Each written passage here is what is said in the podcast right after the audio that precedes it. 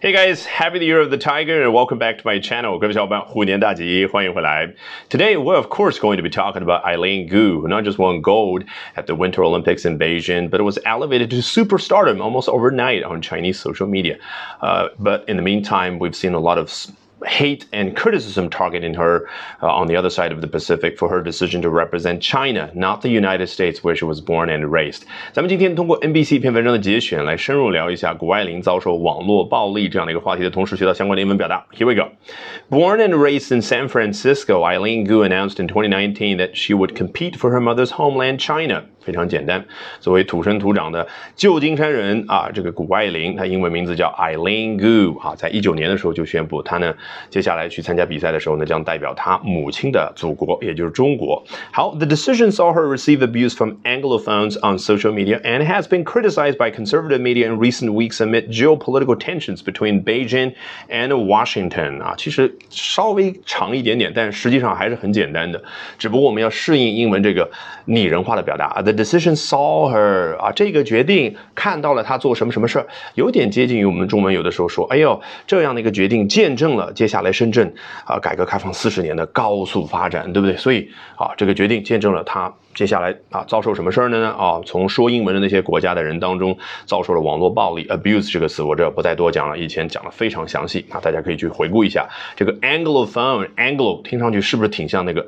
？England 就是比较夸张的去念那个英格兰或者 English。对不对啊？所以它就是英文英格兰相关的这样的一个意思。那 found 指的是声音，所以就是说英文这种声音、说英文这种语言的这个人啊。那主要就是所谓的 Five Eye 嗯 Alliance member countries 啊，五眼联盟那些国家啊，that include the United States, the UK, Canada, Australia and New Zealand, right？好啊，与此同时呢，他还被那些保守的媒体批评啊，and has been criticized by conservative media。然后 更大的那个背景是什么呢？啊，geopolitical tensions between Beijing and Washington。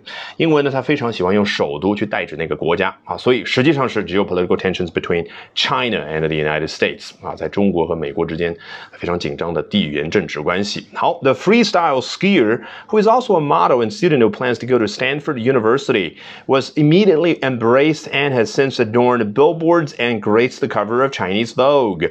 这名自由滑雪运动员啊，与此同时呢。 他还是一个模特，然后他接下来计划去斯坦福大学念书。那他究竟怎么样呢？啊，was immediately embraced，立刻被大家拥抱了啊，不是真的去拥抱他，而是这儿拥抱他，也就是接纳他，也就是哎喜欢他。好，与此同时呢，他自此之后啊就已经。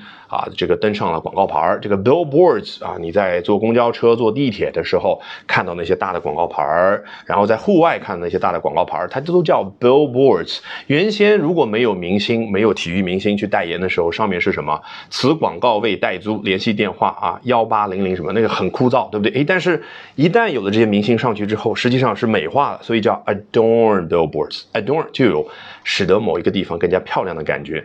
然后呢，他登上了中。中文版的时尚杂志的封面，哎，用的是 grace 啊，grace means a state of being graceful。grace 它的意思就是一种充满优雅气息的感觉，所以它使得这本杂志的封面充满了优雅的气息。是不是那个气息已经扑鼻而来，不需要再去用中文翻译了啊？好，接着看我们今天要学习的最后也是最重要的一段。But if she was popular before, Goose spectacular win Tuesday sent that support into the stratosphere.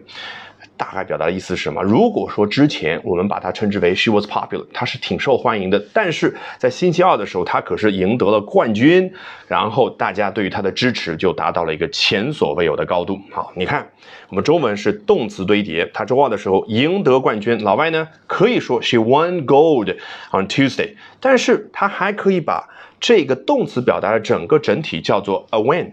It was a great win 啊，这是很精彩的一次赢得的过程。好，用更加夸张的形容词叫 It was a spectacular win。它这样表达的好处是什么呢？名词堆叠，A sent B into C。嘿，这一次赢得这个冠军，在周二的时候直接 sent B 是什么呢？把大家对于他的那个支持送送到。什么样的一个前所未有的高度呢？英文用的是 stratosphere，其实是学术上的一个词，代表的是大气层当中所谓的平流层啊。当年欧洲的这些探险家、科学家呢，发明了热气球之后啊，升到万米高空，所谓的三万英尺高度的时候，他们惊讶的发现，几乎所有的天气现象啊，雷雨等等，全部位于下方啊，也就是所谓的 troposphere 啊，所谓的对流层，冷空气下降，热空气上升。好。那么一旦到达了这个，也就他们当时发明的新的词 stratosphere 万米高空以上的时候，惊讶的发现非常非常的平缓的气流的运动，也就是水平方向的啊，这就是为什么现代喷气式飞机基本上长途飞行的时候都是在这样的一个高度去飞行。那你想想，当年的媒体是不是经常就提到这个词？是不是在人们的心目当中就种下了一颗种子？那就是前所未有的高度啊！那这句话我不用再翻译了。Alrighty, that brings us to the end of today's edition of Albert Talks English。